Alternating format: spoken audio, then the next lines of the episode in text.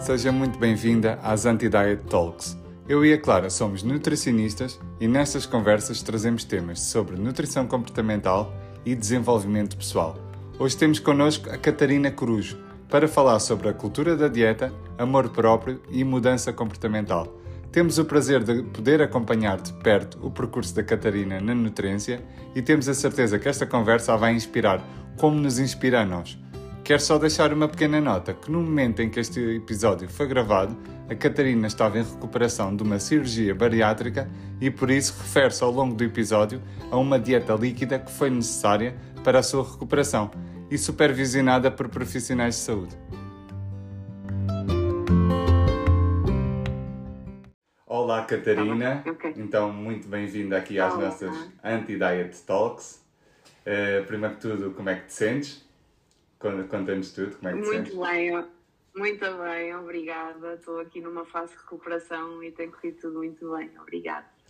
Ótimo. Primeira pergunta para, para começarmos aqui a nossa conversa é acerca do, do passado, da infância. Queria, queria saber, queria que partilhasses connosco como é que começou esta tua história da relação com as dietas, a relação com o corpo, a relação com a atividade física. Queria que nos contasses como é que, como é que começou a tua história. Sim, então eu já tenho o meu, o meu histórico é desde que eu ainda estava na barriga da minha mãe, porque vindo aqui de um, de um historial do lado paterno que já, já lidavam com a obesidade, e eu, eu claramente hoje consigo ver que a obesidade muitas vezes é só né, o topo do iceberg, nós não conseguimos ver o que é que a constrói. E, e acredito que o meu historial tivesse mais relacionado com a saúde mental e com a relação do- com o corpo do que propriamente o problema da obesidade. E mal eu estava na barriga da minha mãe, os médicos já vinham a preparar para isso. Quando eu nasci e, e se via ali a evolução do percentil, ou as referências que, ele tinha, que eles tinham, acabavam também por assustar muito a minha mãe, não é? ao ponto da minha mãe achar que tinha uma responsabilidade não é? Eh, acrescida para evitar que eu tivesse problemas de saúde muito nova. Ah, porque foi logo isso, foi logo essa a, pintura que lhe fizeram. E, e obviamente que ao longo dos anos hum, essa pressão acabou por ser transferida para mim, projetada para mim, porque a minha mãe achava que estava a fazer o melhor não é, para a sua filha, ah, estava a tentar prevenir, estava a confiar na comunidade médica que a seguia. E, e essa pressão começou a recair em mim, começou a afetar também a nossa relação mãe e filha. Hum, também havendo aqui muita desinformação na questão da aceitação do corpo e da nossa relação com o corpo, não é? Então havia muitas coisas que eram normalizadas, as mulheres dizerem sobre si mesmas, que, hum, que isso também acaba por ter um grande, um grande impacto numa, num- numa cabecinha fresca que ainda está a absorver tudo para aprender o que é que é a vida. E, e lá está, a minha mãe sendo uma mulher com aquela estatura padrão que a sociedade quer ver de beleza, hum, acabou por eh, só perceber estas questões muito mais tarde com a minha experiência. Porque a minha mãe não, muitas vezes não entendia que as pessoas a tratavam de uma maneira diferente que me tratavam a mim. E hum, havendo sempre aqui esta conotação que a gordura é horrível, a gordura é mau, ah, engordar é a pior coisa que te pode acontecer, tu nunca podes sequer atrever-te hum, a ser extrovertida, a sonhar um- uma profissão, porque não é? tu, és, tu vais ser sempre a cara de uma profissão e a tua apa- aparência é o que importa mais.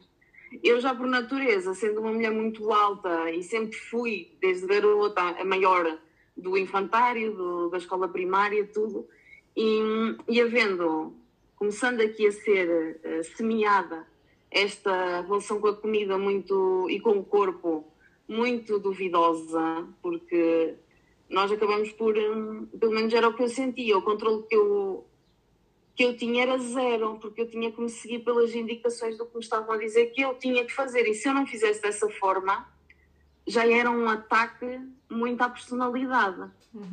Então, eh, uma criança começa a desenvolver ali né, aquele, aquele sentimento de não merecimento, de, de não ter capacidade para tomar decisões, de ingenuidade, de eu não, eu não posso decidir nada sobre a minha vida porque efetivamente eu não, eu não entendo nada disto, estou sempre a fazer as escolhas erradas.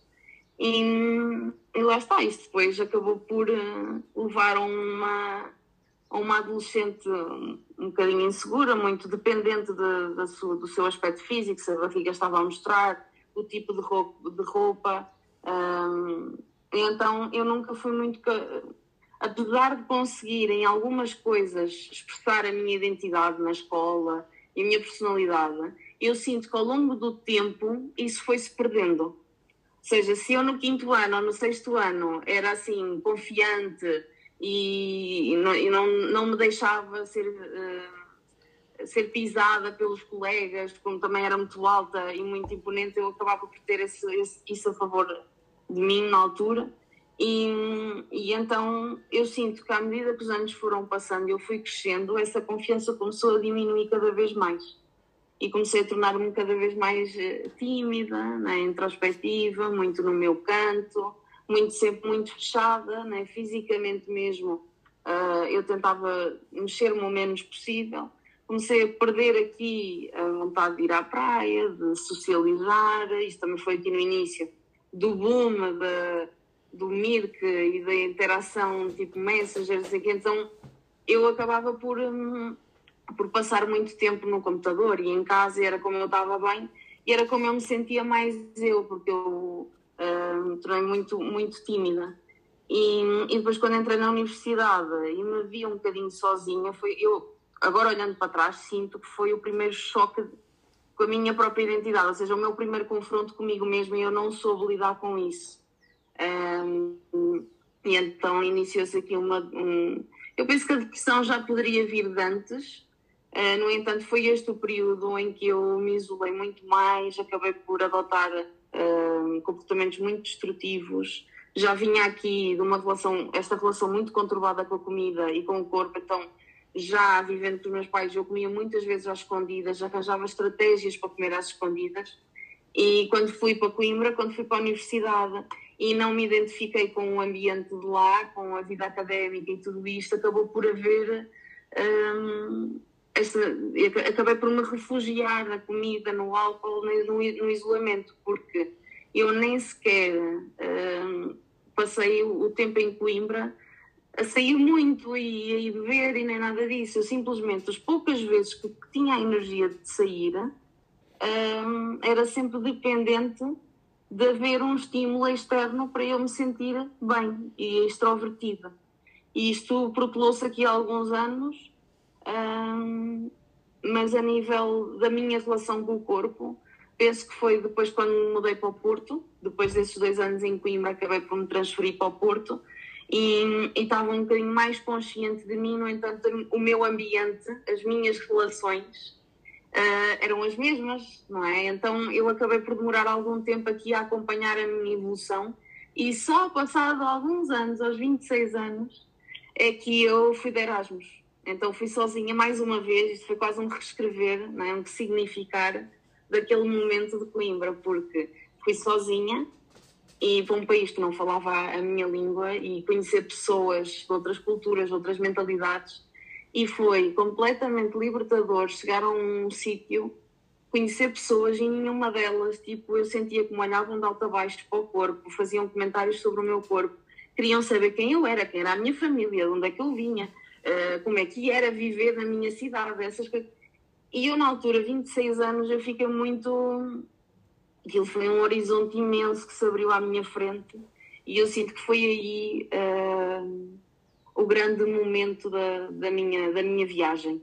Uh, isto foi em 2013 e acabei por terminar uma relação de sete anos. Depois, quando voltei, começou a haver ali uma, uma reformulação das minhas relações porque era uma pessoa completamente diferente. Comecei-me a sentir muito mais à vontade de expressar aquilo que eu uh, sentia, não totalmente, mas já sentia uma, uma grande diferença em mim. Então, aquele choque também de voltar à base e estava tudo igual, também foi assim impactante. E neste, neste tempo, a minha relação com a comida já não era tão compulsiva como a fase da, da adolescência e de Coimbra. No entanto, eu tinha muitos comportamentos assim periódicos que eram uh, que estavam muito ligados a esta necessidade de estar constantemente à procura de recompensa na comida. E, e entretanto, nesta altura em que eu já me estava a libertar mais, a conhecer mais pessoas, era uma nova fase, uma nova fase da minha vida, que era a nível amoroso, que era a nível académico, uh, a nível social, e então um, acabei por me acabei por iniciar aqui um período de autoconhecimento. E começaram a surgir questões uh, muito ligadas com eu a perceber-me do meu próprio discurso, quer interno, quer, quer externo, com, com o mundo à minha volta. E, e isso levou-me. Uh, eu, eu, como ainda estava aqui muito presa à cultura da dieta, porque eu, independentemente de uh, não ter aqueles surtos muito compulsivos que tinha em Coimbra, ainda os tinha, e, mas continuava sempre aqui naquele, naquele ciclo da compensação, ou seja, estava uhum. sempre a começar dietas, estava sempre. Obviamente que houve aqui um período da minha vida em que eu deixei completamente de de optar por planos alimentares que dependessem de suplementação ou de xaropes ou de cenas esquisitas para beber durante o dia, porque eu, Quando é que eu hoje em dia. Desculpa interromper, Catarina. Quando é que começaste a perceber que essa não poderia ser a solução? Sabes que eu ainda hoje, isto começou nessa, nessa altura em que eu deixei de, de optar por esse tipo de planos e aquelas dietéticas, assim, nas ruas, estás a ver entrar e dizer aquela consulta gratuita, eu fiz muito disso. Uh, deixei de fazer isso porquê? Porque uh, eu cheguei a andar, olha, na altura aqui de Coimbra, antes de Coimbra, eu andava numa dietética em que eu tinha que tomar um xarope de alcachofra em jejum e depois de lavar os dentes antes de ir para a cama. E então, eu ainda hoje não aguento o cheiro de alcachofra e na altura parece que foi tipo assim, epá, eu também já me interessava muito sobre o tema, então já pesquisava muito.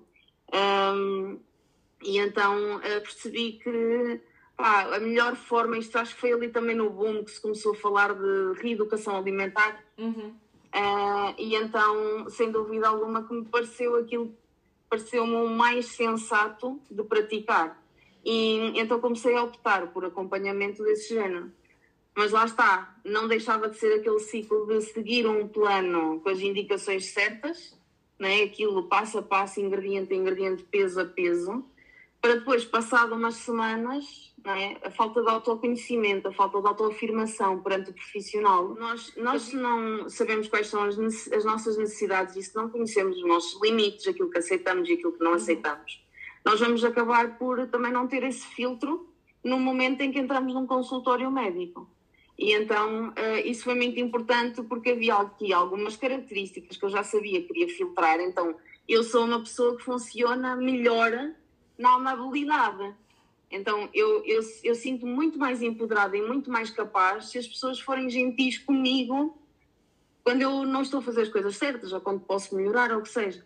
Eu não funciono muito com aquela vibração de de direções específicas e no pain, no gain, percebes? Uhum. Então foi muito importante para mim também delimitar que aqui, se a, pessoa, se a pessoa fosse um bocadinho mais arisca para mim, eu ia ter uma reação que, era, que não era boa para mim, é? Então eu também tinha que reconhecer isso e, e fazer essa viagem, porque o, o que eu também agora percebo é que muito, de, muito dessas exigências que eu fiz uh, de querer uma pessoa muito mais meiguinha naquela altura, porque era o que eu precisava. Eu precisava de amparo, eu precisava de acolhimento. Obviamente que agora eu já consigo lidar um bocadinho mais com aquela, né, aquela pressãozinha assim mais saudável. É, e já há coisas que me estimulam, principalmente no exercício físico. Eu tanto gosto daquela amabilidade, mas também gosto de um empoderamento mais agressivo, não é? Então não, é na base da culpa nem da vergonha se não conseguires és falhado, não, é tu tens aí dentro para conseguir, tu se te concentrares, se pensares bem nos teus objetivos, se te conectares com o teu corpo e perceber se ele está a fazer esforço ou não, tu vais conseguir. E então há aqui várias, várias coisas que foram melhorando. E é a mesma história com os movimentos de libertação do corpo que eu vou, vou incluir aqui, mas lá está, eu tive que começar por um para abrir o horizonte para os uhum. outros, né? e ir evoluindo de certa forma aqui a minha, a minha relação com o corpo. E então, nessa altura, já, já, já procurei apoio, era na mesma com plano, não é? Uh, eu continuava a ter os ciclos, não é? De fazer tudo direitinho durante um mês e de repente já, ai, deixa-me fazer aqui uma coisa extra. Depois, passar dois dias, ah, não é assim tão mal. Ai, não sei o quê. Então, lá está. Eu, como estava dependente de um papel que me dizia a que horas é que eu tinha que comer, o que é que eu tinha que comer, eu acabava por não trabalhar o meu autoconhecimento e a minha conexão com o meu uhum. corpo, os meus sinais verdadeiros né, de fome e de saciedade.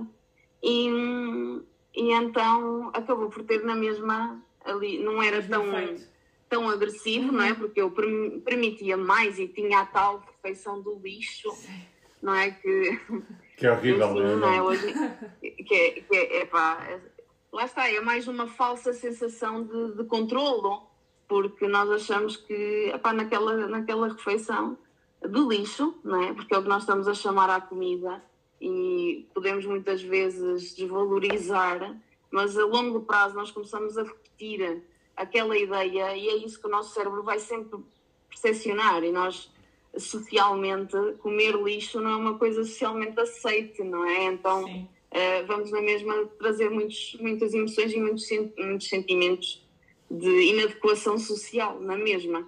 Eu acho que porque é... depois já.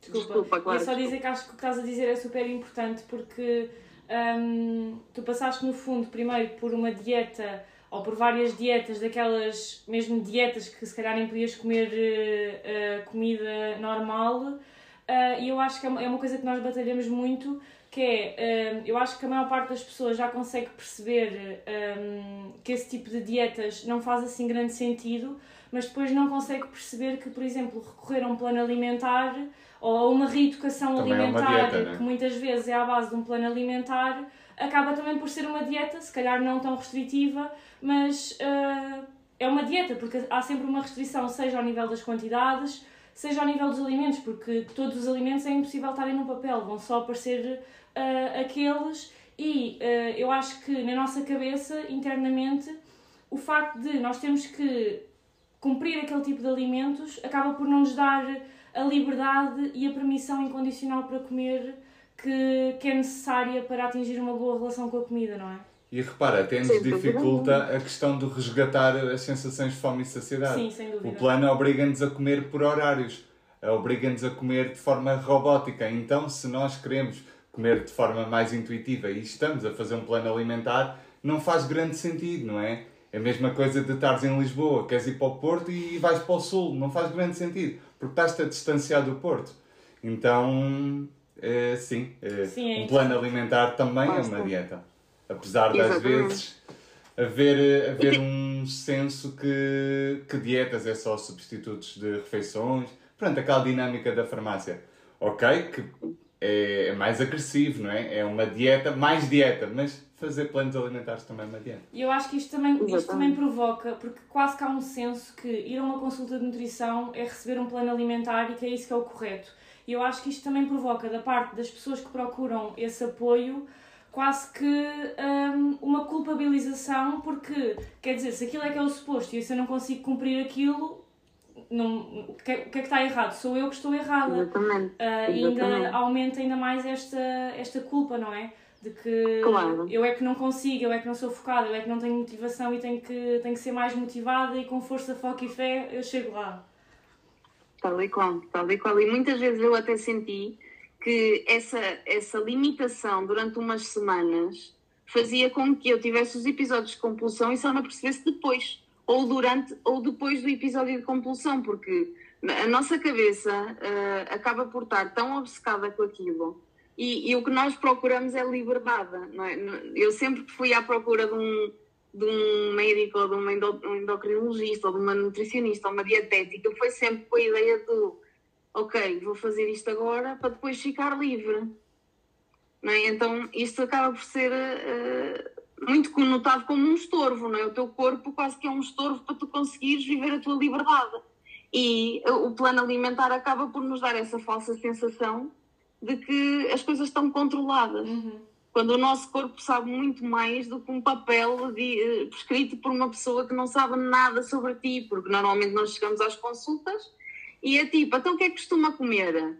Então pensa-se aqui, ah, isto tem que mudar, agora é que vai ser vamos cá tirar as medidas. Né? Então, e depois, pronto, então está aqui as indicações, estamos lá, adeus. Até daqui a 15 dias. Agora desenrasca-te.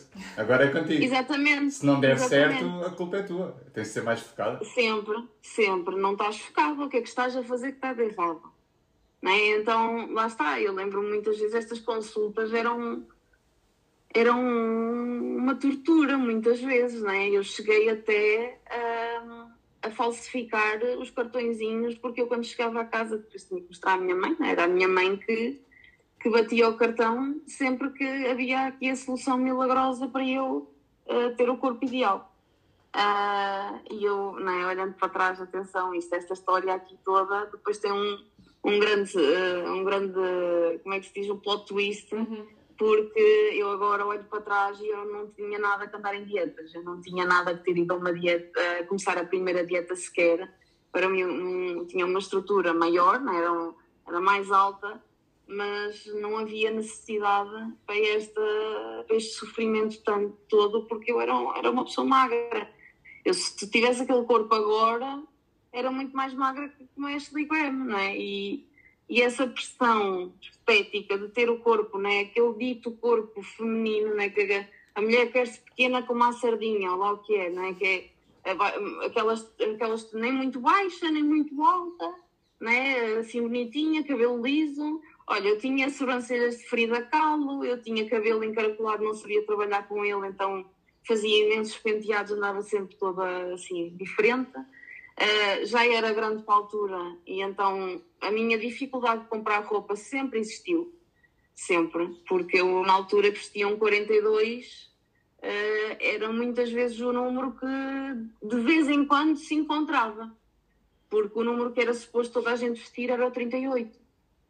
E, e esta pressão toda foi completamente desnecessária e, e foi sem dúvida o início da bola de neve para eu depois em adulta estar com aos, 30, aos, 30, aos 33 anos a pedir pela primeira vez ajuda à minha médica de família para o meu estado psicológico. Porque mesmo na altura que fiz as, que passei às reeducações alimentares, lá está, eu tinha estas coisas todas para tratar. Eu ainda comia às escondidas, ainda tinha muitas coisas nas outras áreas da minha vida para tratar. Não é? Então estava focada na ponta do iceberg uhum. só né, naquilo que as pessoas viam. E então, na altura, até me cheguei a, a, a pôr no processo de bariátrica, isto já aqui em 2016, 17. Tentei duas vezes no Porto, não fui sequer aceito porque não tinha os requisitos. E depois acabei, uma terceira vez, acabei por ser aceita em Aveiro. E na primeira consulta saí de lá de rastos, porque, ou seja, nem bom dia nem boa tarde, foi mesmo tu, neste, neste estado, neste caminho, tu vais morrer a qualquer hora. Isto dito com, com uma frieza e com uma falta de empatia, não é? Que ainda bem, eu digo-te, ainda bem que ele reagiu daquela maneira, porque foi o, o, grande modo para eu desistir do processo na altura e parar de, de vez com qualquer tipo de dietas, ou seja, eu dei-me a minha liberdade não quero saber, não quero saber de restrições, planos alimentares, não quero nada disso, porque eu não sei quem sou. Eu estava-me a tornar uma pessoa muito insatisfeita com a vida. Tudo me irritava facilmente, eu não tinha grande, grande vontade de, de sair à noite sem ter que ter aquele estímulo externo.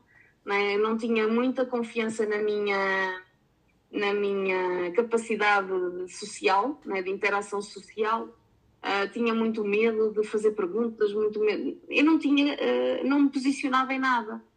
E eu, epá, porquê é que eu estou tão focada em ter um corpo X quando eu, eu nem sequer sei o que é que quero para mim da vida? Eu nunca me permiti uh, conhecer-me como, como é que eu realmente sou, porque eu sempre andei a comportar-me de maneira a que né, não queria mau ambiente, que eu nós já, já, sentimos que o nosso corpo já incomoda.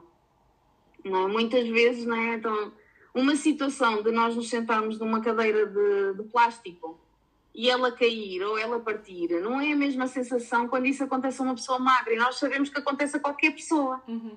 Não é? Uma cadeira daquelas de plástico frágeis pode partir com qualquer pessoa. Mas o impacto que tem numa pessoa magra não é o mesmo que tem numa, numa pessoa gorda. Então, há muitas coisas a nível da interação social que nos limitam e nos condicionam. E foi isso que eu senti aqui um, aos, 30, aos 28 anos, quando desisti do processo da bariátrica. Porque percebi que eu ia fazer a bariátrica para me encaixar na sociedade. E não era uma vontade é? tua e... no momento, era no fundo uma forma de, ser, de te sentires aceite. Exatamente, na altura acabava por ser a minha vontade porque era o que eu mais queria, era a aprovação dos outros. Uhum. Esse era, era o valor que estava iminente na minha cabeça. Eu queria que as pessoas gostassem de mim e que não me achassem um estorvo, né, um incómodo.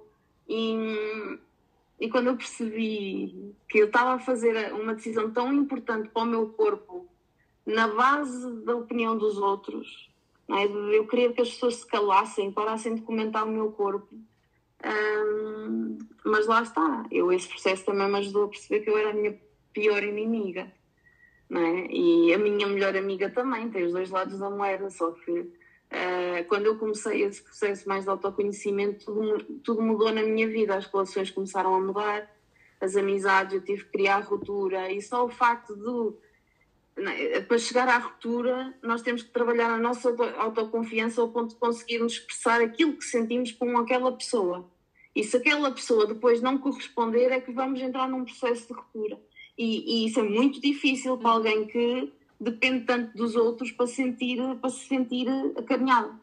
E, e foi muito difícil até deixar, uh, deixar, deixar e libertar pessoas que estavam na minha vida há muitos anos e que eram pessoas muito importantes para mim, mas lá está, hoje são na mesma pessoas importantes, simplesmente pronto, tiveram o seu timing na minha vida, mas na altura foi muito difícil fazer esta mudança. Depois também comecei com as pesquisas no Google, de como é que eu consigo gostar de mim, como é que eu consigo deixar de obcecar com a comida, a questão dos pensamentos suicidas, isso assim, isto era muito, muito inconstante na minha vida e aconteciam várias vezes.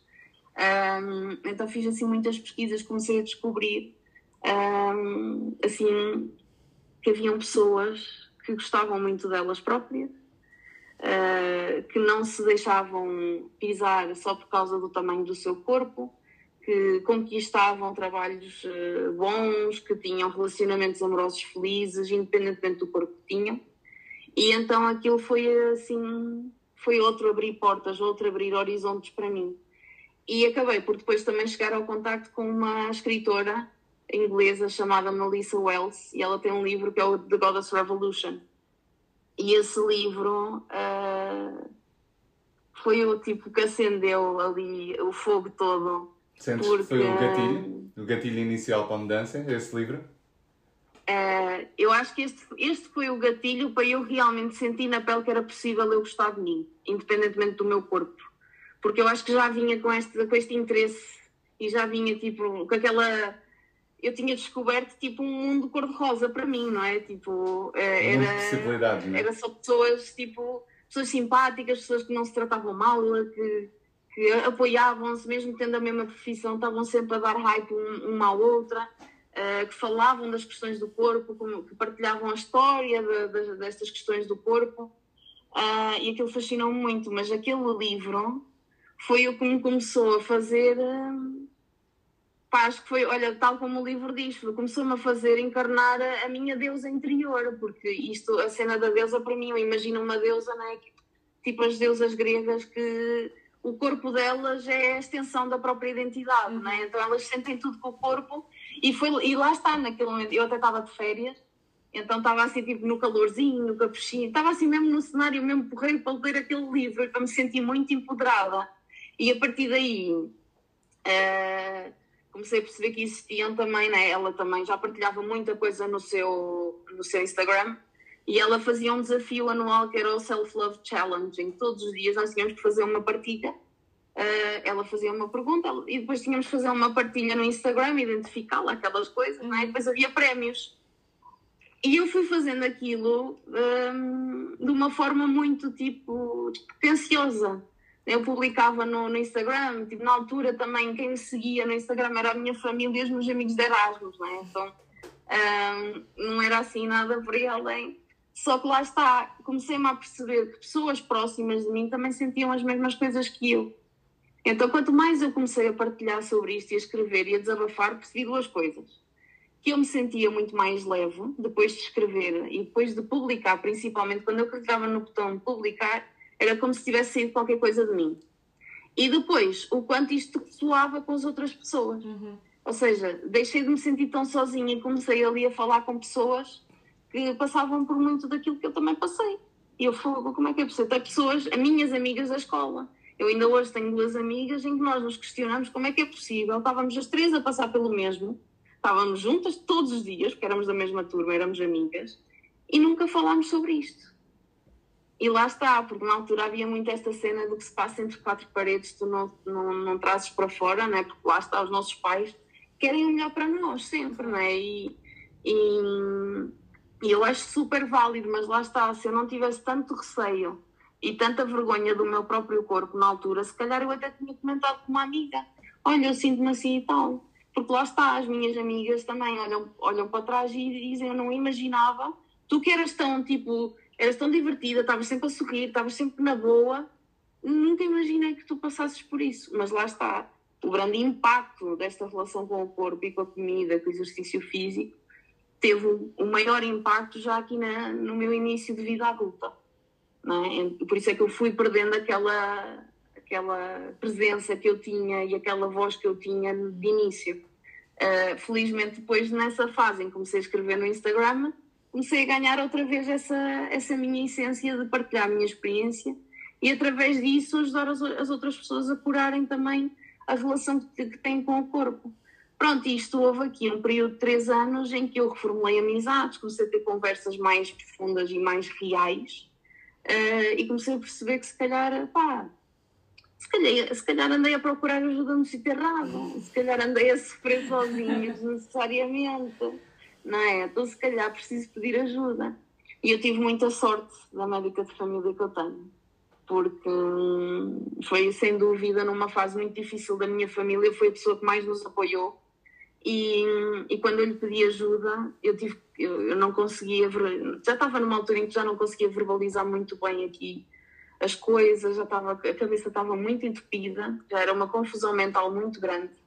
Um, e aqui também estava associado, essa libertação também está muito associada à parte holística, porque eu comecei a receber fake e comecei-me a ligar muito mais com a espiritualidade, mas sem dúvida que nunca, nunca, nunca descurei a, a questão médica da, da, da uhum. cena, só que eu, como já tinha passado por tantas situações menos confortáveis com profissionais de saúde, eu também tinha aqui as minhas crenças e a minha os meus preconceitos perante o que é que eu ia ter que lidar numa consulta médica, não é? Uhum. E, e então, quando, fui, quando eu tive, foi na altura da pandemia, então eu estava, ela ligou-me e eu tive que lhe ler todos os sintomas, porque eu, desde que marquei a consulta, comecei-me a auto-monitorizar. E então comecei a perceber como é que estavam as minhas emoções, como é que eu dormia, se eu tinha tido crises emocionais, assim, disparidades uh, de reação muito, muito fortes. E então, quando chegou uh, à consulta, eu, a doutora, eu já estava a chorar, porque esta coisa de pedir ajuda, aquilo mexia com meu, completamente comigo. Como é que é possível estar a pedir ajuda? Era quase como se eu, tipo, realmente as pessoas tinham razão e eu não consigo tomar conta da minha vida. Não é? E não é nada disso, não é? Hoje, hoje sabemos perfeitamente que pedir ajuda é o, o ato mais corajoso que existe, porque é confiares em alguém para te dar a mão, para te amparar um, pensando no teu bem-estar genuíno. E então ela foi incrível, ela, ela chegou ao fim e perguntou-me, Catarina, há quanto tempo te sentes assim? E a doutora, para ser sincera, eu acho que é desde o meu sétimo ano. E ela, como é que é possível, Catarina? Eu já tinha, eu tinha 33 anos, 33 anos. Como é que é possível, Catarina? Tu, tu não, não, não fizeste muito bem em pedir ajuda e eu vou-te ajudar. E assim foi, eu comecei a tomar medicação, comecei a ser acompanhada pela, pela psicóloga também, que foi também a melhor coisa que me podia acontecer, aquela psicóloga. Ajudou-me muito mesmo. E obviamente que o percurso que eu fiz sozinha, desde que deixei as dietas até procurar ajuda, foi, foi muito bom, foi um percurso muito bom, foi libertador. Eu trabalhei muita coisa em mim, mas lá está, a partir do momento em que comecei a ser acompanhada, as ferramentas certas ajudaram-me a que esse processo fosse muito mais leve, não é? Porque eu sozinha andava aqui muito a ver o que é que, o que, é que fazia sentido ou não muito na base da intuição. E quando nós encontramos o profissional certo, sem dúvida que o caminho torna-se muito mais tranquilo. É a mesma coisa que fazeres o percurso da AVIA com um mapa ou fazeres com GPS. Ou de olhos fechados, não é? Pronto. Às vezes estamos de olhos fechados a bater com a cabeça nas paredes. Eu costumo dizer que para quase tudo na nossa vida é possível fazermos de forma autónoma, mas por vezes é um ato de sabedoria uh, termos o GPS, percebermos, ok, eu posso chegar daqui ali em determinado tempo, porque é que eu vou estar 10 anos a bater com a cabeça nas paredes a sofrer se eu posso antecipar o percurso, se eu posso fazer o percurso de uma forma guiada, não é? Isto vale para, para a área da saúde como vale para todas as áreas. Eu sou muito apologista de, de e acho que tu concordas comigo, Catarina, pelas conversas que já tivemos, eu sou muito apologista de termos mentores. Eu acho que é fundamental Sim. em todas as áreas eh, procurarmos pessoas não só que influenciem o nosso ambiente, não é? Que, ne, que nos ajudem a, a, subir um bocadinho também a frequência, a ver, a, a, ver uma, uma visão de mundo diferente, uma visão de mundo que nos alegre mais, um, que nos ajudem a ressignificar um conjunto de coisas que nos estão, que nos estão a limitar em determinadas áreas.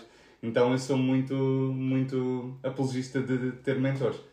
Diz-me uma coisa, Catarina, aqui já, aqui já estavas a melhorar a melhorar a, a tua relação com a comida. Aqui neste ponto da conversa em que estamos. Sentes que a relação com a comida uh, ajudou de alguma forma a melhorar a relação com a atividade física? Ou na tua experiência as, duas, as duas áreas uh, estiveram dissociadas? Olha, o meu, o meu processo acabou por ser hum, mais. Porque eu libertei-me completamente das dietas. Então eu ali, durante uns tempos, não quis saber de dietas, não quis saber de, de quantidades, nem de macros, nem de o que é que eu devo comer ou nem devo comer, eu simplesmente deixei-me livre. Porque uh, também aprendi ali naquele, no, no Goddess Revolution que nós, para nos libertarmos da cultura de, da dieta, temos que simplesmente nos libertar. Não podemos passar de tipo fazer 20 anos de dietas, todos feitios e formas, para de repente, ai, eu não vou fazer dieta, mas vou estar atento ao que vou comer. Uhum. e, e isto até pode, pode funcionar para alguém que não tenha o mesmo historial que eu, não sei, não é? Porque eu acho que cada caso é mesmo um caso, não há, não há forma de, de, de nós conseguirmos solucionar toda a gente da mesma forma, não é? Uh, e então, na altura, foi muito importante para mim começar-me a focar noutras coisas. Então, o primeiro trabalhei a relação com o corpo e a relação com o meu eu mesmo, de personalidade, quem é que eu sou. E isso fez-me perceber que eu tinha crenças limitantes. Né? Então, que havia as nossas crenças que podiam nos estar a prejudicar. Né? Nós muitas vezes passamos a vida a achar que aquilo que nós acreditamos, ah, tudo bem que o outro acha igual, mas hum, aquilo que eu acredito é aquilo que vale e às vezes nem percebemos o quanto nós nos estamos a ferir a nós próprios com essas crenças. Então foi o perceber que isso acontecia na relação com o corpo, a forma como eu via o meu corpo tinha a ver com crenças que eu fui alimentando ou que me foram semeando também uh, durante anos. Então percebi que se calhar isso também está relacionado ao exercício físico e à, e à comida. Né? Então aí lá está, começou aquela viagem, voltei a fazer um plano mas desta vez já sem. Ora bem, não era um plano, não havia aquela coisa X horas como X, não sei o quê, mas tinha as diretrizes uhum. de como é que era suposto eu me sentir, de se eu quisesse fazer a contagem das macros, podia tentar, mas lá está, se fosse um gatilho, não precisava de fazer, não precisava de me pesar, já foi aqui uma coisa mais diferente, mas lá está, a mentalidade ainda estava lá um bocadinho. Uh, então percebi que na altura, se calhar, funcion funcionaria da mesma maneira que foi o que aconteceu. Eu tive ali uns, um mês ou um mês e meio a fazer aquilo, a ir às compras todas as semanas, a fazer o planinho de alimentar, né, do, que é que, do que é que precisava, das quantidades que tinha a comprar e não sei o quê, chegar a casa, preparar tudo. Só que lá está, isso não foi sustentável para mim, porque foi a mesma coisa. E então uh, achei melhor guiar-me por aquelas diretrizes e depois também descobri a alimentação intuitiva. Né? Isto também já veio da, dali da, da Melissa Wells, as partilhas que ela ia fazendo. Depois ela também lançou outro livro que eu ainda não li, que já foi Hungry for, uh, Hungry for What ou Hungry for More, ou seja, aqui a ligação do nós temos fome, mas não é fome de comida, uhum. é fome de outra coisa qualquer. E, e, então também me comecei a ligar muito mais à alimentação intuitiva, a seguir mais pelos princípios, não é? Uh, não, acho que nunca apliquei totalmente a lógica, a não ser agora, não é? Que vamos que, que, estamos a fazer este acompanhamento tem muito mais a ver com as outras áreas da vida do que propriamente com a comida. E, e então na altura também me liguei mais a isso, mas uh, senti, isto também foi numa altura em que eu estava a perceber, eh, que me estava a conhecer, então estava a resgatar em mim as atividades que eu realmente gostava de fazer. Então já não era a questão do ai tens que caminhar 30 minutos todos os dias, era se te apetecer estar no meio da sala a dançar durante meia hora, ok, tipo, começa a libertar o movimento em ti.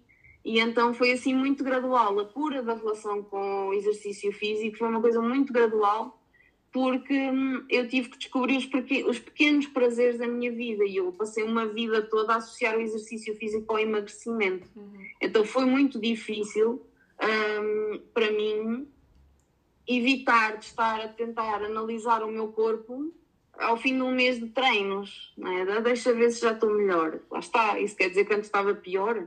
Não, eu antes só não tinha a mesma, a mesma informação, não é? as ferramentas que tenho hoje. E então desconstruir esta mentalidade do sacrifício, do, do exercício físico é um meio para atingir um fim estético.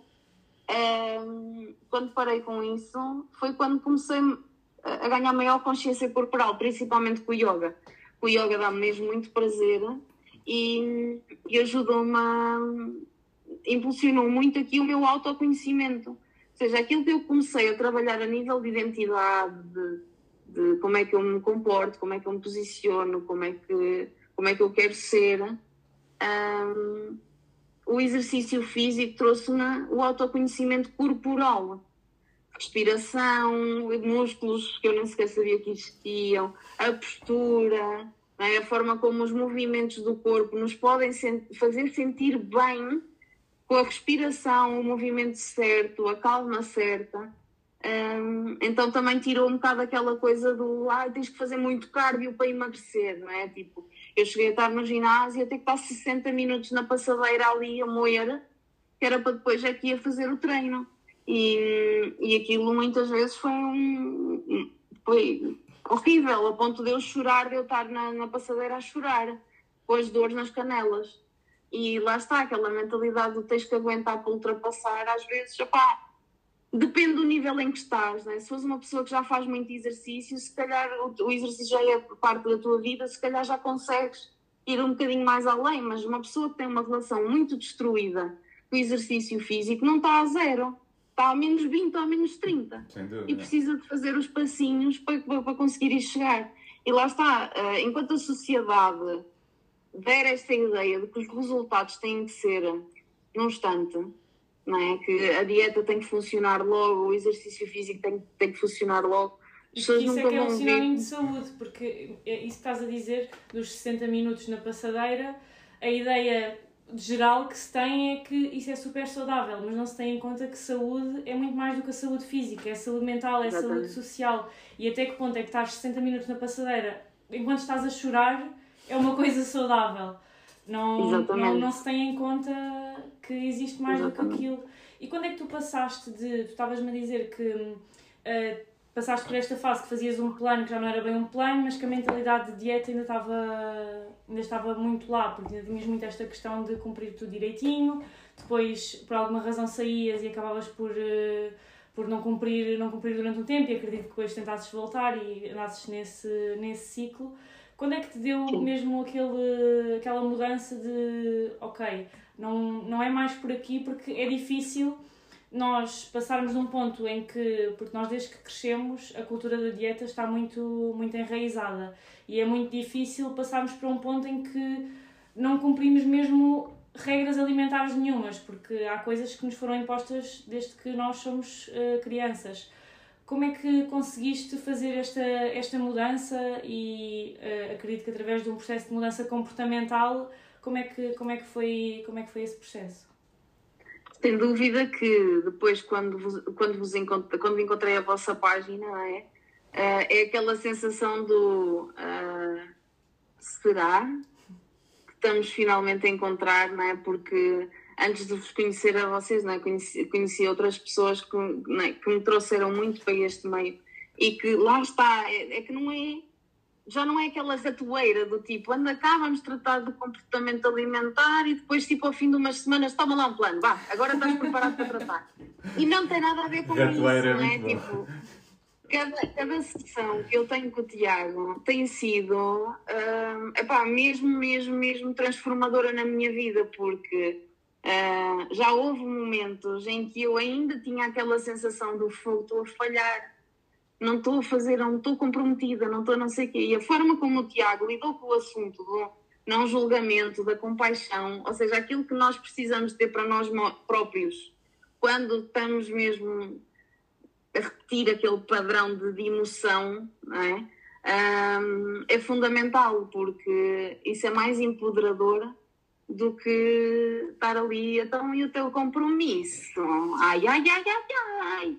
É? Então, obviamente que nós, então, eu, nós já fizemos 11 sessões, acho que foram 11 ou 12. Ou 11 ou 12. E nós, acho que só houve uma vez que falámos de, de comida, assim, mais de. Sim. Uh, aquilo para ter a ideia do que fazer durante a semana, mas isso foi para aí da sexta vez que nós nos encontrávamos e cada sessão era tipo duas horas, em que nós falávamos do sono, da vida, de, das crenças que nós tínhamos para coisas triviais do dia a dia, o exercício físico, não é? que o tentar implementar um compromisso, eu estar aqui, não estar aqui muito comprometida com aquilo, ou ainda estar naquele padrão de, pá, em vez de ir uma vez ao ginásio, hum, não vou ao ginásio e. Mas espera lá, agora tenho que dizer ao Tiago que não fui, ou, ou tentar entrar até, até aquele padrão antigo do tipo, pá, vou meter aqui uma mentirinha só para só para não ter que lidar com isto agora, né? Então, este autopoliciamento do, do, tipo, não, eu tenho que assumir, se eu quero realmente melhorar, não é? E melhorar a minha relação, eu se não fui, eu tenho que dizer que não fui. Está tudo certo porque é como tu me ensinaste. Às vezes nós precisamos que hum, nós precisamos de uh, dar um passo atrás para poder evoluir. Né? Então houve ali uma fase até que eu não estava a ser muito certa no, no ginásio, eu tinha aquele compromisso ir uma vez por semana, e o Tiago diz-me assim: então e o que é que tu queres fazer agora?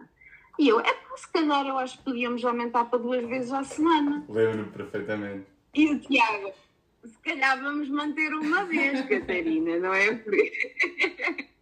Porque lá está esta minha ideia de quando eu não estou a concretizar, vamos tentar compensar com mais, que é tipo o castigo, não é? E ter aqui uma pessoa que me para lá, anda, anda cá, estás a ver? Onde é que tu estás? Já estás a seguir outra vez.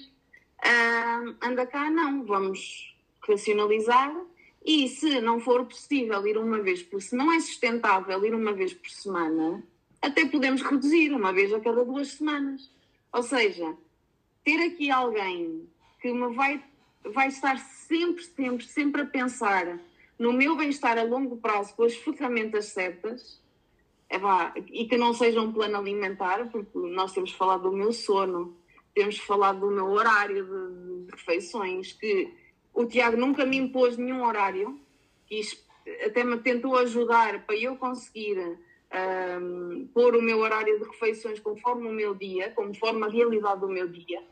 Um, mas sem dúvida que esta paciência, eh, paciência não, respeito pelo meu próprio ritmo, não é?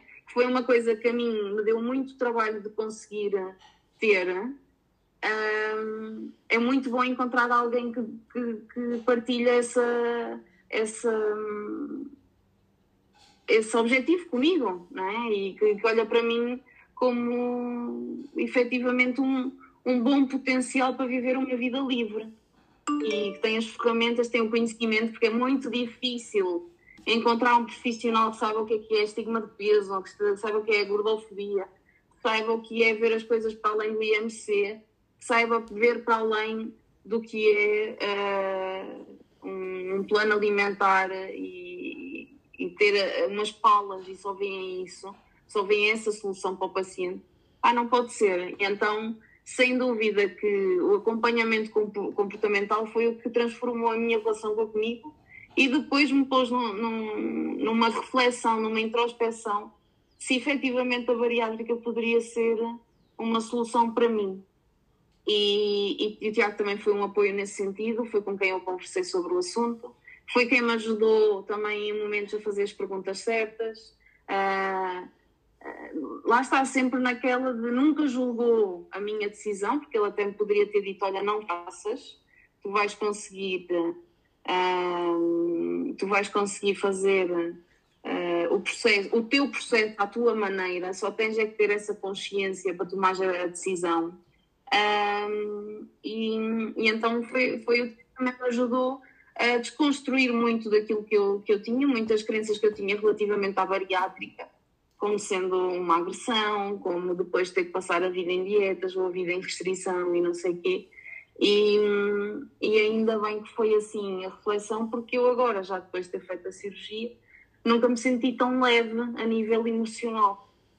Então, esta cirurgia não foi só uh, não foi só a questão da comida, foi também perceber o quão a minha relação com o meu corpo, ou seja, o meu estômago, estavam, uh, estava ligada ao meu emocional e ao meu psicológico. Isto é uma coisa que eu também ainda não percebo assim muito bem, está a ser toda uma, uma descoberta para mim, Uh, também não sei se isto é uma coisa mais inicial e depois eu vou-me descobrindo, vou, estou outra vez a, a, descobrir a minha relação com a comida, mas lá está, uh, eu nunca, neste processo todo, eu nunca desvalorizei a importância da, da obesidade, é? que é considerada uma doença que pode ter impactos negativos na nossa vida. O que eu sempre defendi é que ninguém merece ser subestimado, desvalorizado, uh, humilhado só por causa do seu corpo, porque isso é o que nos às vezes afasta também do tratamento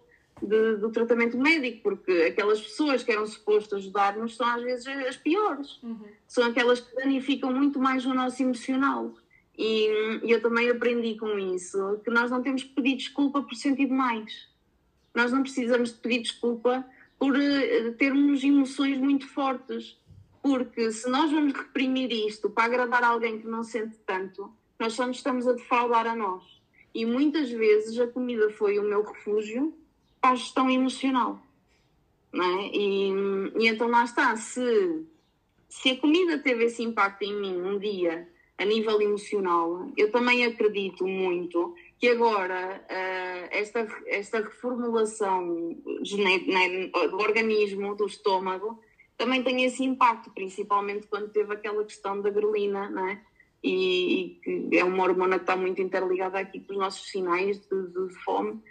E então, uh, isto agora também está a ser uma descoberta, mas tem sido uma descoberta muito boa porque fiz este trabalho de, de autodescobrimento né, durante alguns anos. Ou seja, este, este início foi muito engraçado porque foi tipo os dois caminhos: é a bariátrica ou é o autoconhecimento. E eu escolhi o autoconhecimento para depois chegar a um ponto em que a decisão já não foi tão dicotómica, né? já não foi a, a bariátrica o autoconhecimento, foi o autoconhecimento a dizer-me, ok, agora podes. Os dois é, podem coexistir, vezes... não é? Aliás, têm de coexistir. Os dois podem e têm que coexistir. E devem, e devem, sem dúvida alguma, porque eu acho que este processo não teria sido tão tranquilo e muito mais este mês, que foi um mês de, de recuperação e de cicatrização, em que eu estive a líquidos, uh, não teria sido tão tranquilo se eu não tivesse feito esta preparação uh, psicológica. Sem dúvida alguma. Eu, eu sinto. Acho... Uh, diz, diz, diz. Eu sinto que muitas vezes isto acontece porque tendemos a achar que, hum, que temos de nos focar nos resultados, mas sem querer modificar o que está dentro de nós. Eu acho isso completamente errado. Porque se trabalharmos em nós, se trabalharmos no nosso interior, o resultado, que é externo, vai ser uma consequência de quem nos estamos a tornar ao longo do caminho. Então eu não, eu não acredito em mudanças externas que não antecedam uma mudança interna. Eu acho que a grande mudança, a verdadeira mudança, e esta gradual, não é de não é com um plano alimentar, não é numa semana, não é num mês, não é em dois meses, mas a verdadeira mudança acontece no interior. Depois o resto é, é um reflexo, é uma manifestação para o mundo material daquilo que já mudou e ninguém viu, não é? Daquela construção ou desconstrução que fomos fazendo internamente e depois as pessoas começam a reparar, mas espera, a Catarina está diferente, o Tiago está diferente. Não, eu estou diferente há dois anos, tu estás a ver agora. Percebes? Agora é está-se a materializar. Agora, agora, há muita gente que agora me diz, ah, parabéns, agora é que vais tratar da tua saúde. Não. Eu não. Há três anos, há dez anos. Há cinco anos, não é? Tipo, eu já estou. Isto é só mais uma fase, não é? E repara, porque mesmo, se, mesmo tendo o corpo padrão, o corpo vai mudar ao longo dos uhum. anos. E como é que tu vais lidar com isso? É com a tua autoconfiança, com, o teu, com a tua identidade, com o teu autodesenvolvimento, é que tu vais conseguir uh, abraçar e acolher as mudanças do teu corpo, senão vais viver constantemente em luta com o teu corpo. E quantas pessoas existem magras, não é, que pertencem ao padrão de beleza da sociedade e àquela referência de saúde, uh, quantas pessoas vivem miseráveis dentro delas? É, é, e quantas pessoas gordas vivem felizes e em paz e leves com, consigo mesmas? Porque lá está, nós não tratamos uma. Se formos pela lógica de que é uma doença, ok, é uma doença então nós tratamos um doente qualquer de forma como se a doença fosse responsabilidade dela, não é? Quanto muito, se calhar, um, um, imagina um cancro de pulmão num, num fumador, pode haver pessoas que pensem isso, mas se calhar não vão dizer. Então, porquê que nós, quando vemos alguma alteração de peso, só alteração de peso, não é? Porque eu, na altura, em miúda, eu não era, não, é? Visualmente eu não era obesa, mas lá está, no, nos IMCs eu sempre estive ali no excesso de peso, obesidade. Uh, mas uma pessoa olhava para uma foto minha quando eu estava nas dietas e eu tinha os ossos todos de fora, eu né, depois era, andava sempre muito, né, muito na minha, muito quietinha, e, e lá está. E eu tinha um corpo que deveria ter sido socialmente aceito e não foi. Um, ah, e então, isto é muito importante, porque o nosso corpo mesmo quando nós até atingimos um corpo que nos faz sentir a nossa verdadeira versão, não é? Tipo, ok, agora o meu corpo faz match com aquilo que eu, que eu sinto, não é? com aquilo que eu percepciono uh, de uma forma equilibrada. Esse corpo também vai mudar. Esse corpo daqui a dois ou três anos, ou cinco anos, a dez anos, vinte anos, vai estar completamente diferente. E tu, se não tiveres trabalhado, não é? A tua relação contigo mesma, para além do teu corpo, tu nunca vais conseguir aceitá-lo e aceitar as mudanças dele de forma positiva. Vais estar sempre a querer mudar. Por isso é que há muitas pessoas que até fazem cirurgia ou até perdem peso e depois, tipo, ou continuam a ver o corpo anterior, ou não sabem lidar com o corpo magro, ou acham que tudo se vai resolver com o corpo magro e depois fica tudo igual. Não é? Porque se nós não mudarmos, se nós não mudarmos a nossa percepção, as nossas crenças, a nossa visão da vida, não há corpo que, que nos vá dar essa, essa alegria sustentável, essa paz sustentável, talvez de enquanto as pessoas comentarem. Se calhar uma pessoa que faz só pela aparência anda ali toda feliz no, na altura em que as pessoas batem palmas, mas depois se calhar tem que entrar ali num processo do porque é que eu não sinto aquilo que as outras pessoas sentem. Uhum. E atenção, eu não estou a dizer que isto acontece com toda a gente. Pode haver perfeitamente pessoas que emagrecem e que não têm esses problemas e tudo funciona, mas nós temos que perceber que a grande parte não é essa. A grande parte são pessoas que lidam com desmorfia corporal, com questões de, de, de autovalorização, autoestima, autoconfiança. E isso depois afeta a nossa relação com nós mesmos, a relação com os outros, a relação com o sono, com a comida, com o exercício físico, com os colegas de trabalho, com, as, com aquela família a que nós gostamos e aquelas, aqueles familiares que são um, também uma pedra no nosso sapato. Uh, nós, se não, não trabalharmos o nosso, o nosso autoconhecimento, quer com livros, podcasts, contas de Instagram, uh, cursos, psicólogo, psicólogo, obviamente, eu acho que um, um profissional de saúde, o certo, faz toda a diferença. Mas eu também reconheço que há muitas pessoas que não têm acesso a isso. E, e, muitas vezes, se calhar, nem é o acesso financeiro, é mesmo pelas crenças delas. Uhum. Às vezes, até pode ser por dificuldades financeiras, às vezes é pelas crenças que têm relativamente ao dinheiro. Uh, há aqui muita coisa que é preciso ser trabalhada antes de chegarmos lá. Tá. ao topo do, do iceberg.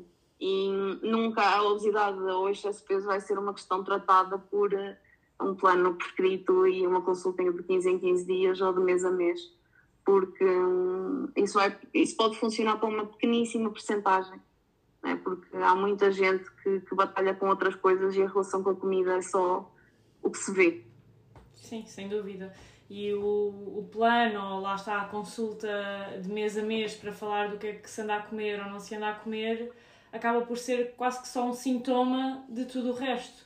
Nada se vai resolver por comer mais uma peça de fruta e comer sopa antes da refeição. Acaba por ser muito mais profundo do que isso.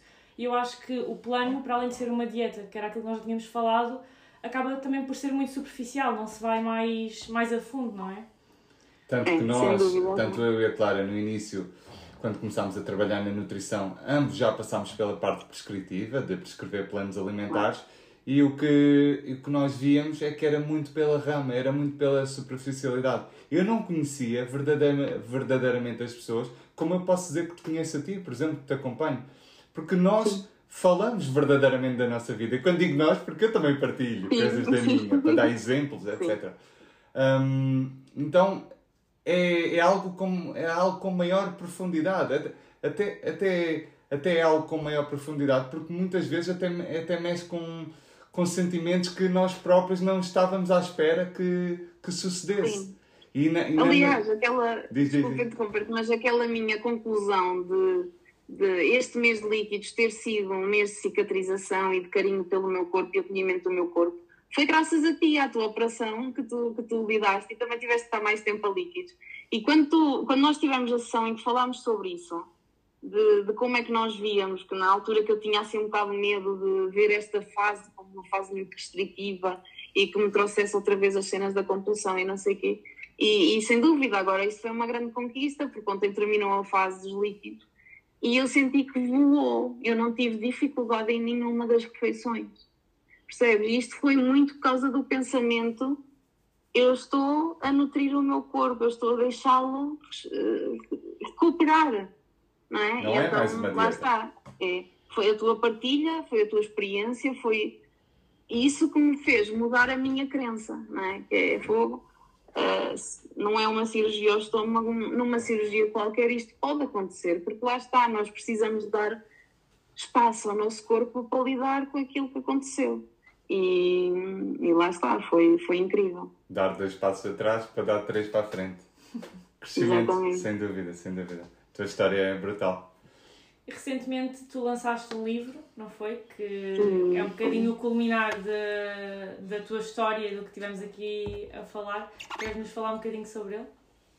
Claro, olha, ele. Hum, ele foi escrito uh, muito na inspiração daquilo que eu senti quando li o Goddess Revolution, ou seja, eu queria um livro leve, de fácil leitura, que contasse a minha história, contasse a minha história com a minha mãe, porque eu acho que é muito importante para curar a relação com o corpo. Uh, partilhar aqui um bocadinho da história da luta contra a gordofobia também e perceber os movimentos que existem para ver para abrir aqui os horizontes a outras pessoas, ou seja, eu usei aquilo que me ajudou a mim, não é? que foi as histórias dos outros, a inspiração do, do que os outros conquistavam, uh, ter conhecimento verdadeiro sobre qual é a história destes movimentos e perceber que já existem mulheres muito empoderadas que lutam disto desde, desde os anos 60 e, é, eu acho mesmo muito importante as pessoas saberem que existe esta luta porque hum, eu acho que quando nós motivamos outras pessoas a, a partilharem a sua história uh, o assunto torna-se mais, mais, mais abordado, mais visível, existe mais representatividade, então tira-se mais pessoas da sua própria prisão.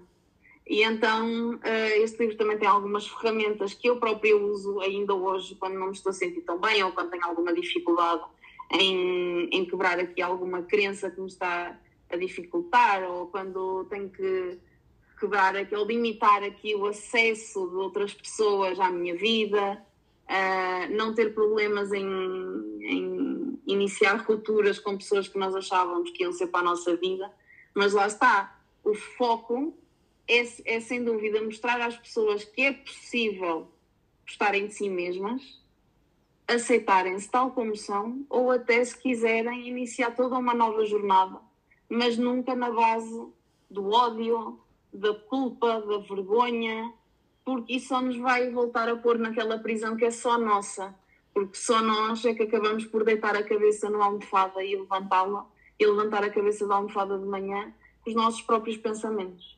Então, uh, é muito bom quando nós nos libertamos de todas as amarras que nos deixavam criar raízes naquele sítio e, e, percebemos que o amor efetivamente cura muita coisa mesmo. E o amor por nós próprios uh, precisa de muita atenção, porque mesmo quem já tem noção da essência do amor próprio, quem já pratica, mesmo essas pessoas ainda têm alguma dificuldade de o fazer todos os dias, porque vivemos numa sociedade que financia das nossas inseguranças, né? que está constantemente a criar estratégias para, para nos ativar gatilhos e principalmente nesta questão da relação com o corpo e relação com a comida, relação com o exercício físico, são tipo grandes e bons pilares na nossa vida. E se nós não estivermos desenhados à nossa essência, é? nunca vamos viver a nossa verdade. Então, o meu livro é, um, é uma oda à verdade, ao perdão, à cura uh, ao respeito por nós próprios, porque lá está, vai contra esta premissa de que as coisas têm que acontecer muito rápido. Eu, a melhor coisa que eu fiz neste meu processo foi respeitar o meu ritmo. E, e tudo bem, eu, eu percebo que a minha, a minha jornada nunca foi pautada por coisas externas, seja uma doença ou algo que me forçasse, mas lá está, é, é possível fazer este processo mesmo quando temos que às vezes tomar decisões, que há muitas pessoas que até têm que tomar a decisão da bariátrica por questões mesmo de saúde iminente, não é? Então se calhar não têm esse, essa possibilidade de fazer ali um processo de, de, de autoconfiança e de autodescobrimento, não é? Uh, tão, tão fluido, tão tranquilo como foi o meu. Mas lá está, foi tranquilo porque eu fui-me deixando ao meu ao meu ritmo e houve muitas fases em que eu não queria lidar com o assunto, também não trabalhei no meu, no meu desenvolvimento pessoal, é? E obviamente quando eu procurei ajuda profissional, este trabalho foi um bocadinho mais, é? Eh, começou a ganhar mais cadência. Um, mas lá está, a base de tudo era eu e a forma como eu via a vida, a forma como eu me via a mim, a forma como eu tinha consciência dos meus pensamentos, dos meus comportamentos, dos meus, dos meus padrões uh, do meu discurso, o interno e o com as outras pessoas, uh, quando eu comecei a alinhar isso, a ganhar consciência e a alinhar isso com os meus valores, com os meus princípios, uh, a vida tornou-se um bocadinho mais leve, porque esta autoconfiança ajudou-me a dizer que sim às coisas que eu quero e que não às coisas que eu não quero sem eu me sentir culpada, sem eu me sentir envergonhada. Ou seja, se nós tivermos que mandar calar o tio avô, que é super inconveniente, nós vamos fazê-lo sem faltar ao respeito, a pôr os nossos limites, se ele ficar chateado, tudo bem, pá, olha, tem que aprender que não pode comentar sobre o corpo alheio. Um, mas já não, já não permitimos que essa energia seja absorvida por nós, porque a opinião dos outros é a opinião dos outros. Nunca ninguém vai saber o que nós estamos a passar. Eu tive críticas quando assumi o meu corpo tal como ele é, eu tive críticas quando decidi queria fazer a bariátrica, eu tenho continuo a ter pessoas que já me acompanham há anos a dizer que eu agora é que estou a lutar por mim, eh, que eu quando estiver magra e esbelta é que vou ser feliz. Epá, lá está. A, a, opinião das pessoas eu não posso fazer nada, né? porque elas só estão a projetar aquilo que elas veem. E é muito importante nós, nós percebermos isto, que não levar as coisas tão a peito. E daqui a bocado estou-vos a contar tudo o que o livro tem. Mas é. é, é Mas é a minha isso. jornada. Diz, diz, diz. diz. É, é a minha jornada, é a minha jornada ali espelhada naquele livro de uma forma muito leve é, e que tem muitas ferramentas que eu acho que podem ajudar uma garota de 12 anos, como podem ajudar uma senhora de 70. Uhum. Né? E até podem ajudar rapazes também. acho que é um livro para pessoas. Eu própria, quando me refiro uh, ao feminino, é no sentido de energia feminina, nem é no sentido de género Uh, portanto, eu acredito que toda a gente tem essa energia feminina dentro de si e, e todos devíamos trabalhar as duas energias. Pronto. Eu, na minha história, eu acho que foi todo um descobrir da minha, do meu poder feminino e do meu, do meu hum, papel de, de cuidadora, de acolhedora, de não sei o quê, só que eu fazia isso aos outros, não fazia isso a mim. Então, não é? Uh, o nós sermos a nossa melhor amiga é bem mais difícil do que sermos os nossos piores inimigos. Porque nós vivemos numa sociedade que estimula uh, a, a inimizade com nós próprios e, e esta luta constante. Então, falando em luta, eu, eu sem dúvida que este acompanhamento que, que, que, tenho contigo e que tenho com a clínica acaba por, eh, por me libertar dessas amarras, não é? Porque eu encontrei os profissionais certos que não me julgam, que não me tratam mal, que não, pá, que não ferem as, as minhas emoções e que, e que fazem um acompanhamento personalizado às minhas necessidades, não é? E então uh, este livro também ensina isso, que nós quando queremos procurar ajuda, também o podemos fazer uh, com as pessoas certas, ou seja, se nós tivermos, se formos uma consulta ao melhor médico X daquela área, se ele nos tratar mal, nós podemos escolher outro, não precisamos ficar presos a ele. E, e isto é trazer o poder não é, à, à pessoa, à individualidade, e independentemente de, do caminho que nós escolhemos, temos sempre que respeitar o do outro e não julgar porque nós não sabemos o que é que vai lá. Sem dúvida. Disseste, disseste tanta coisa, a meu ver, acertada que eu até tenho dificuldade em dizer qual dos pontos eu quero falar. Sabes? Um, várias coisas, olha, fiquei-me para aí por três pontos. Uh, gostei muito e concordo mil por cento uh, com aquela questão que disseste. Se calhar não disseste por estas palavras, mas foi a mensagem que disseste. Um, que não importa só a mudança, mas a forma ou o porquê da mudança é muito importante. Não é igual uma pessoa que decide mudar por amor próprio, por uh, se autovalorizar ou aprender a autovalorizar-se, a priorizar-se, do que uma pessoa que quer mudar para caber no mundo para, para ser aceite, para não só odiar tanto, com a falsa ideia que quando atingir a estética que ela idealiza não se vai odiar. Só que a surpresa que ela vai ter é que ela vai se continuar a odiar quando fizer essa transformação.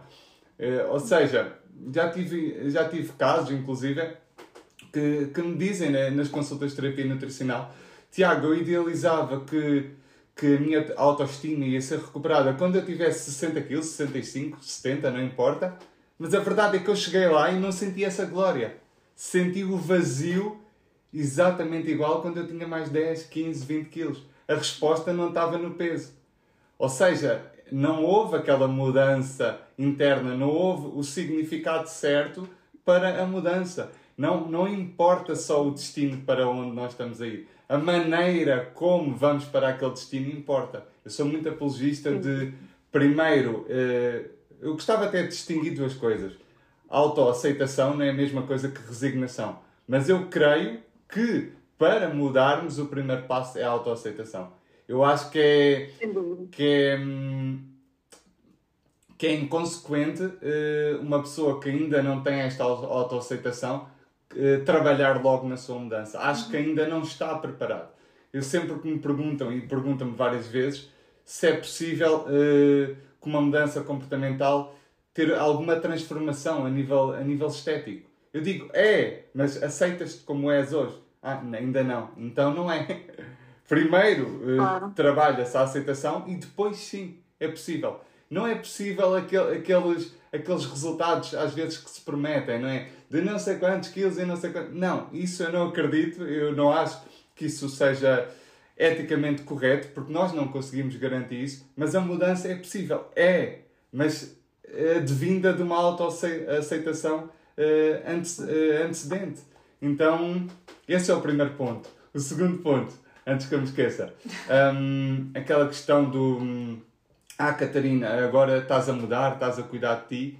Isso é muito engraçado porque a mente humana tende sempre a julgar por frames, ou seja, as pessoas têm acesso à tua vida de pequenos frames do, do palco, não é? Daquilo que tu decides mostrar e depois está, estão a tecer. Isto não é uma crítica, ok? Não é uma crítica, é só. Eu também sim, o posso fazer, eventualmente. É e que aconteceu. Todos sim. fazemos isso, nem que seja de forma inconsciente. mas estamos a julgar os pequenos frames da vida das outras pessoas por aquele mero palco. Mas, mas espera, se calhar a luta da pessoa nos bastidores é, é enorme. Então nós não estamos a julgar pelo todo, estamos a julgar pelos frames. É, essa, porque é que eu estou a dizer isso? Porque eu acredito que a maioria das opiniões externas são desvalorizáveis porque a pessoa não está a comentar com todos os dados. Ela está a comentar com acesso a 0,00001% da vida de alguém. Então é uma opinião hum, desinteressante. Percebes o que é que eu estou a dizer? Isso tem qualquer crítica, estou só a ser sincero. E muitas vezes as pessoas estão a projetar nos outros aquilo que elas têm dentro delas, ou seja, nem, nem sequer é acerca da pessoa, do que elas estão a dizer ou, da pessoa. É exatamente o que elas têm dentro delas e elas só estão a projetar, não tem nada a ver. Mesmo que elas tivessem acesso, acesso a 100% dos dados, muitas vezes nem é acerca da pessoa, é acerca delas próprias. Isso uhum. também é interessante de, de a espelhar o que está dentro delas, não é? Uhum. É, é basicamente, nós só vemos no outro aquilo que nós já somos. Exatamente. É? Então, lá está, eu, eu fui-me apercebendo muito disso porque, mas mesmo que, que, o comentário seja a mesma opinião que eu, se calhar vem de, de uma, de uma interpretação diferente. É? Então, nós só conseguimos interpretar é? aquilo que nós vemos na base daquilo que já nos aconteceu, das nossas experiências, das nossas, da nossa opinião, é? dos nossos valores. Então, não, não se deve mesmo levar comentários de forma pessoal, porque por muito que até possam ser interessantes, até possam ser bons conselhos, mas lá está, é sempre na base da, da interpretação que aquela pessoa fez uh, ao que aconteceu. Né? Então, lá está, nós nunca, nunca vamos conseguir uh, pôr para baixo uma pessoa que se construiu. É, nós não, nunca vamos conseguir derrubar porque este processo é muito longo, é muito desafiante, tem muitos altos e baixos, há muitas, vontade, há muitas vezes que às vezes vem aquela vontade, pá, bom, mas é começar a fazer uma dieta. E isso, isso vem, não, é? não, vamos, não, não podemos descurar anos e anos, é? para mim foram 17 anos a fazer dietas constantemente, a ter este ciclo vicioso do não quero saber para, ai, agora vou controlar até ao milímetro. Um, isto não desaparece em 5 anos.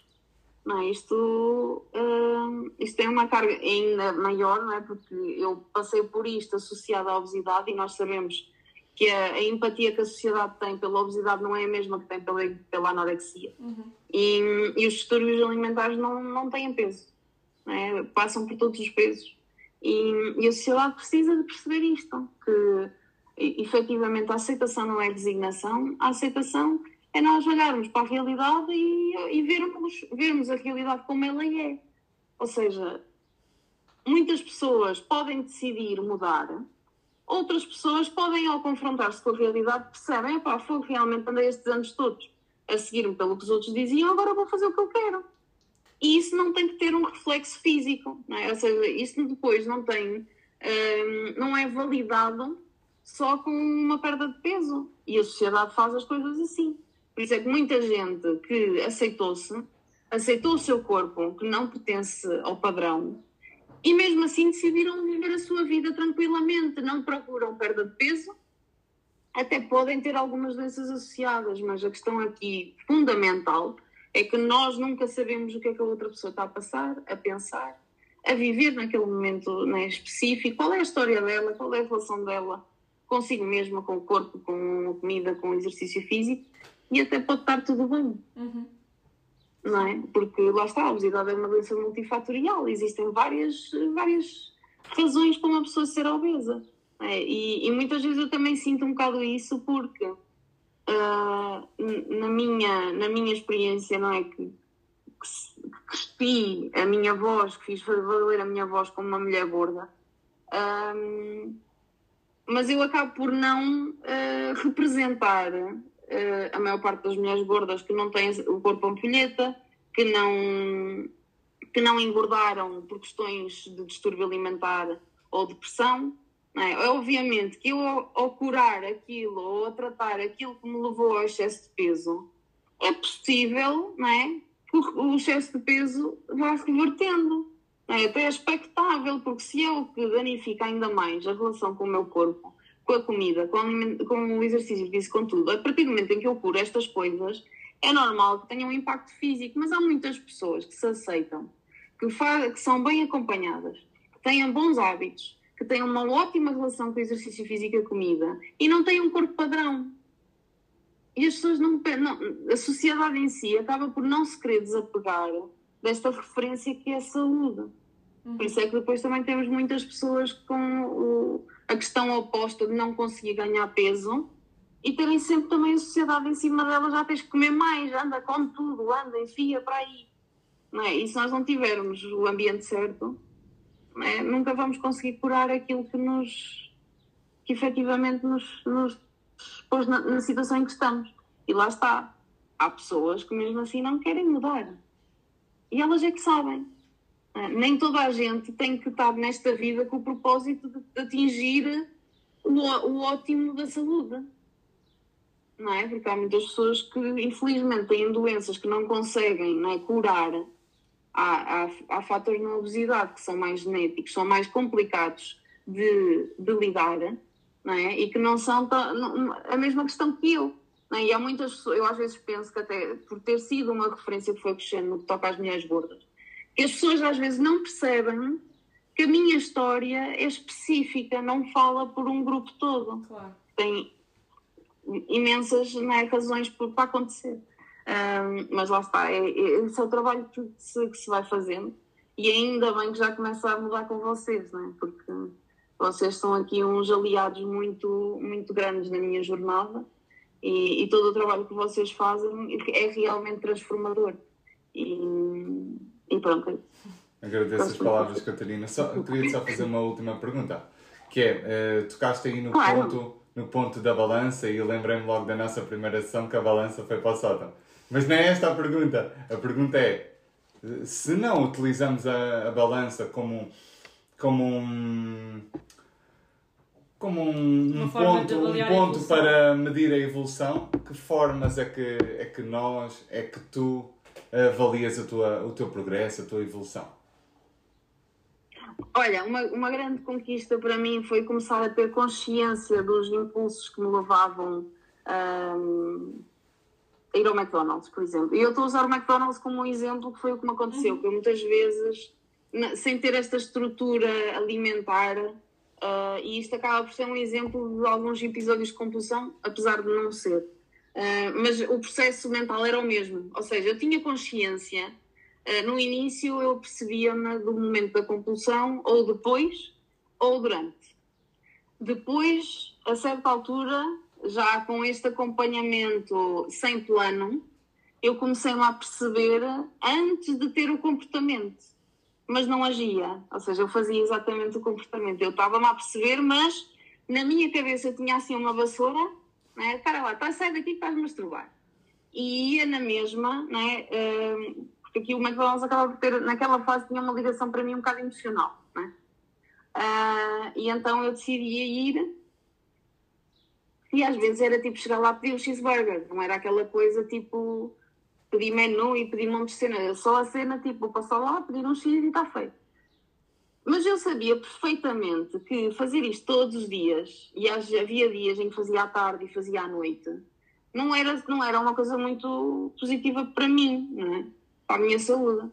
E então eu lembro-me perfeitamente de ter, de começar a ter consciência do, da minha intenção de ir lá, não é? E a não fazer nada com isso. Para passar uns tempos, começar-me a questionar, em vez de eu ter consciência, ai não, não vais porque não podes, não. Eu comecei-me a fazer perguntas. Então, mas é realmente o que tu queres? O que é que se passou hoje? Passou só uma coisa hoje? Bora lá refletir um bocadinho. E isto foi uma coisa muito gradual. Mas esse é o meu grande exemplo para uh, a grande conquista para mim, que é o meu, a minha evolução a nível mental. E, e a forma como eu uh, critico construtivamente antes de tomar uma decisão.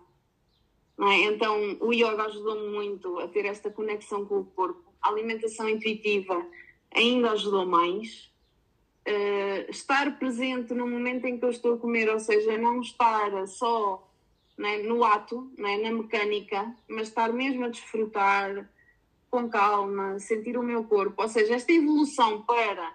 Era um comportamento quase inconsciente para. Tudo em mim neste momento é consciência, né? quer a nível, e principalmente depois da, da cirurgia, aqui ainda estou na descoberta, mas lá está.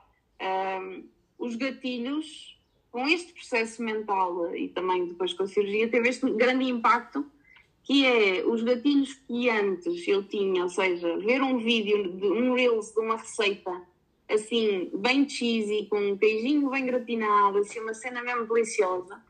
Eu antes parecia que tinha logo uma atração por aquilo e quase que influenciava muitas vezes o meu comportamento, porque eu olhava para aquilo, ai, quero fazer, vou fazer, não é? E então eh, foi preciso também eu ter esta liberdade, é? De poder responder aos meus estímulos, e também teve um impacto, não é? Porque teve aqui ganho de peso, o aumento de, da ingestão aconteceu porque foram muitos anos em ciclos de restrição e então houve muitos momentos que eu também tive aqui que me dava aí essa liberdade mas lá está, chegou a um ponto em que eu percebi que hum, eu conseguia ter consciência e conseguia deliberar positivamente as decisões certas para mim. Seja isso ir comer um coração, seja isso né, seguir este mês de, de, líquidos tranquilamente, em paz, sem aquele peso. Ter de vez em quando alguém, ai, agora estás a espinha, não podes comer isto, assim, e eu tipo estar na boa, ou seja, nem fiquei triste, não me afetou. Estava na boa, tipo, ok, então eu tenho um objetivo diferente do teu neste momento, o meu objetivo neste momento é cuidar do meu corpo não é? E não és tu que me vais fazer maltratar o meu corpo, não te vou deixar. Obviamente não dizia isto, mas era o meu processo mental. E este, e este tipo de pensamento aplica-se a mim também agora. Mas lá está, esse trabalho de tornar o corpo como um templo não é só uma frase feita, é mesmo nós olharmos para o nosso corpo e percebermos que ele é mesmo a nossa, a nossa casinha, é? e nós não deixávamos a nossa casa perder completamente o seu controle. Isso ia nos deixar desconfortáveis. Eu, pelo menos, eu fico um bocado desconfortável na desarrumação, apesar de eu ser um bocadinho. Mas lá está, é uma cena que me faz eh, algum desconforto. Então, se nós temos a nossa cabeça a andar a mil, completamente infectada de, de, de opiniões durante anos, tanta gente que nos passou pela vida, redes sociais, a pressão estética, temos eh, N de anúncios em todo lado, de produtos para emagrecer e a seguir dando a bucket de, de asas de frango num anúncio a seguir. E epá, é, são muitos estímulos. E se nós não tivermos um tempinho por dia para nos dedicarmos à, à conexão com nós mesmos, a fazermos o que nós gostamos, não é? para mim é um journaling, é uma meditação, é ir lá fora, é ir lá fora e respirar assim um ar puro, é ir à praia, estar lá sentada só, é dançar às vezes, é ir ao ginásio fazer musculação às vezes, é, depende dos dias, depende da fase do ciclo, depende de, do meu estado de espírito. Mas lá está, esta, esta minha descoberta de que a nossa relação com o corpo pode ter tantas nuances e, e tipo, temos tanta liberdade para fazer coisas tão diferentes. Tirou-me daquela, daquelas palas do cardio, alimentação, né? reeducação alimentar, leguminhos, né? E uma pessoa, quando se, quando se segue por aquilo que acha que é a regra, depois não, não sabe como se dar liberdade em alguns momentos que até são até ok fazê-lo. E então uh, é isso. Sem dúvida. Disseste outra vez um conjunto de coisas super acertadas, a meu ver.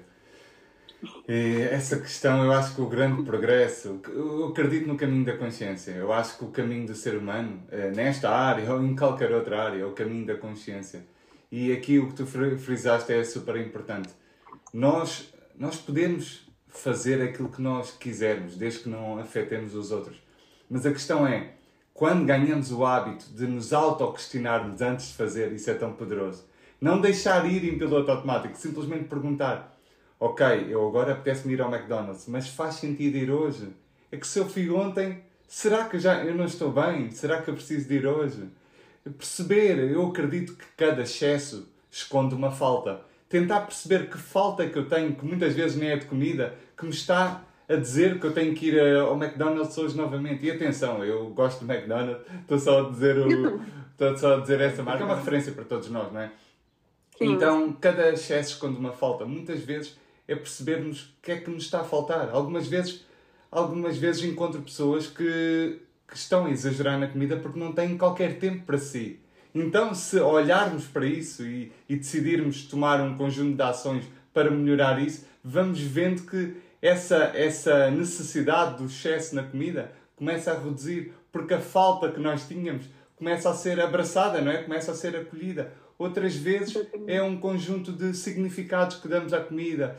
É usar a comida porque estamos completamente infelizes no nosso trabalho e não nos estamos a perceber uh, acerca disso. Estamos a viver de segunda a sexta numa correria gigante, odiamos aquilo que estamos a fazer e no final do dia precisamos de algum prazer na nossa vida. Precisamos de alguma anestesia emocional uh, acerca da, da forma como foi a nossa semana, não é? Não nos, não nos estamos a sentir realizados. Então, nós não estamos a precisar de mais comida, estamos a precisar do caminho da consciência, do caminho do autoquestionamento, do caminho de olhar e perceber que falta é que eu tenho na minha vida, ou que faltas, é que muitas vezes são várias. Uh, por exemplo, na área social, quantas vezes é que não estamos a dar importância aos relacionamentos, tanto amorosos como de amizade, e estamos, uh, estamos ali a buscar um conforto na comida que podia ser colmatado de outra forma.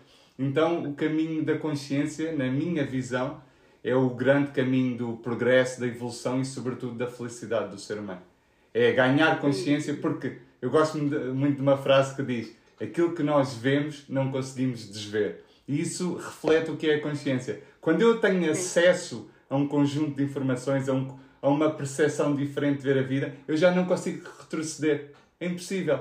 Por exemplo, se olhares para as outras áreas, eh, só o caminho da consciência, ou por menos dos que me esteja a lembrar, só o caminho da consciência é assim. As outras áreas mudam, repara. Hoje tens dinheiro ou não tens dinheiro, amanhã podes ter, não é? Hoje tens namorado, tens namorada, amanhã podes não ter. Agora o que tu vês, tu não consegues desver. Por exemplo, pegando no teu caso, tu já viste há uns anos atrás que era possível teres autoestima, que era possível não estares dependente do formato do teu corpo, que era possível tu olhares para ti e ter uma autoperceção de ti própria para além do corpo, extracorporal. E isso já não dá para voltar atrás, não dá para regredir, não dá para desver. Então, eu acredito que o caminho da consciência é, é, é o caminho fundamental que todos nós é, temos que fazer. Yes. Eu, eu adoro. É, é, é incrível porque é, é mesmo nessa lógica que tu, mesmo que tenhas aquela tendência de repetir padrões antigos, essa nova informação que tu tens é o que te vai ajudar a tomar a decisão de forma mais consciente, não é? Porque eu sinto que os meus padrões antigos querem voltar de vez em quando, mas lá está, a informação que eu já vi e não consigo desver ajuda-me a tomar a decisão certa para mim, Exatamente. porque eu já consigo perceber quais são as minhas reais necessidades. Isso é brutal. Olha, Catarina, para, para acabarmos esta conversa, já vai com uma hora e meia. A Clara disse-me antes de começar: Tiago, 45, 50 minutos. É que as pessoas não gostam, gostam de conteúdos longos, mas não tão longos. Porque ela sabe como é que eu funciono. Começa, começa aqui a falar e, e às vezes a consulta é para ter 50 minutos e estende-se mais do que isso. Então, uh, para terminarmos, uh, queria-te fazer uma, uma pergunta que é: se hoje pudesses falar com aquela Catarina pequenina, a Catarina do passado. Se pudesses só utilizar duas, três, quatro frases, o que é que gostarias de lhe dizer? Com, com o que tu conseguiste ver hoje e que não consegues desver, o que é que tu dirias a essa Catarina? Diria que lhe ia dar a mão e que ia ajudá-la a fazer o percurso e nunca vai estar sozinha. Incrível. Sem dúvida. Catarina, obrigada. Obrigada, Esta conversa incrível. Foi ótimo, foi Sim, ótimo. Obrigada, eu. Bem-aja. Gostei muito mesmo e muito obrigado por teres aceito o convite. Obrigada por ter estado connosco ao longo deste episódio. Se quiser conhecer mais sobre a Catarina ou sobre o nosso trabalho, deixamos todos os links úteis na descrição do episódio. Até à próxima!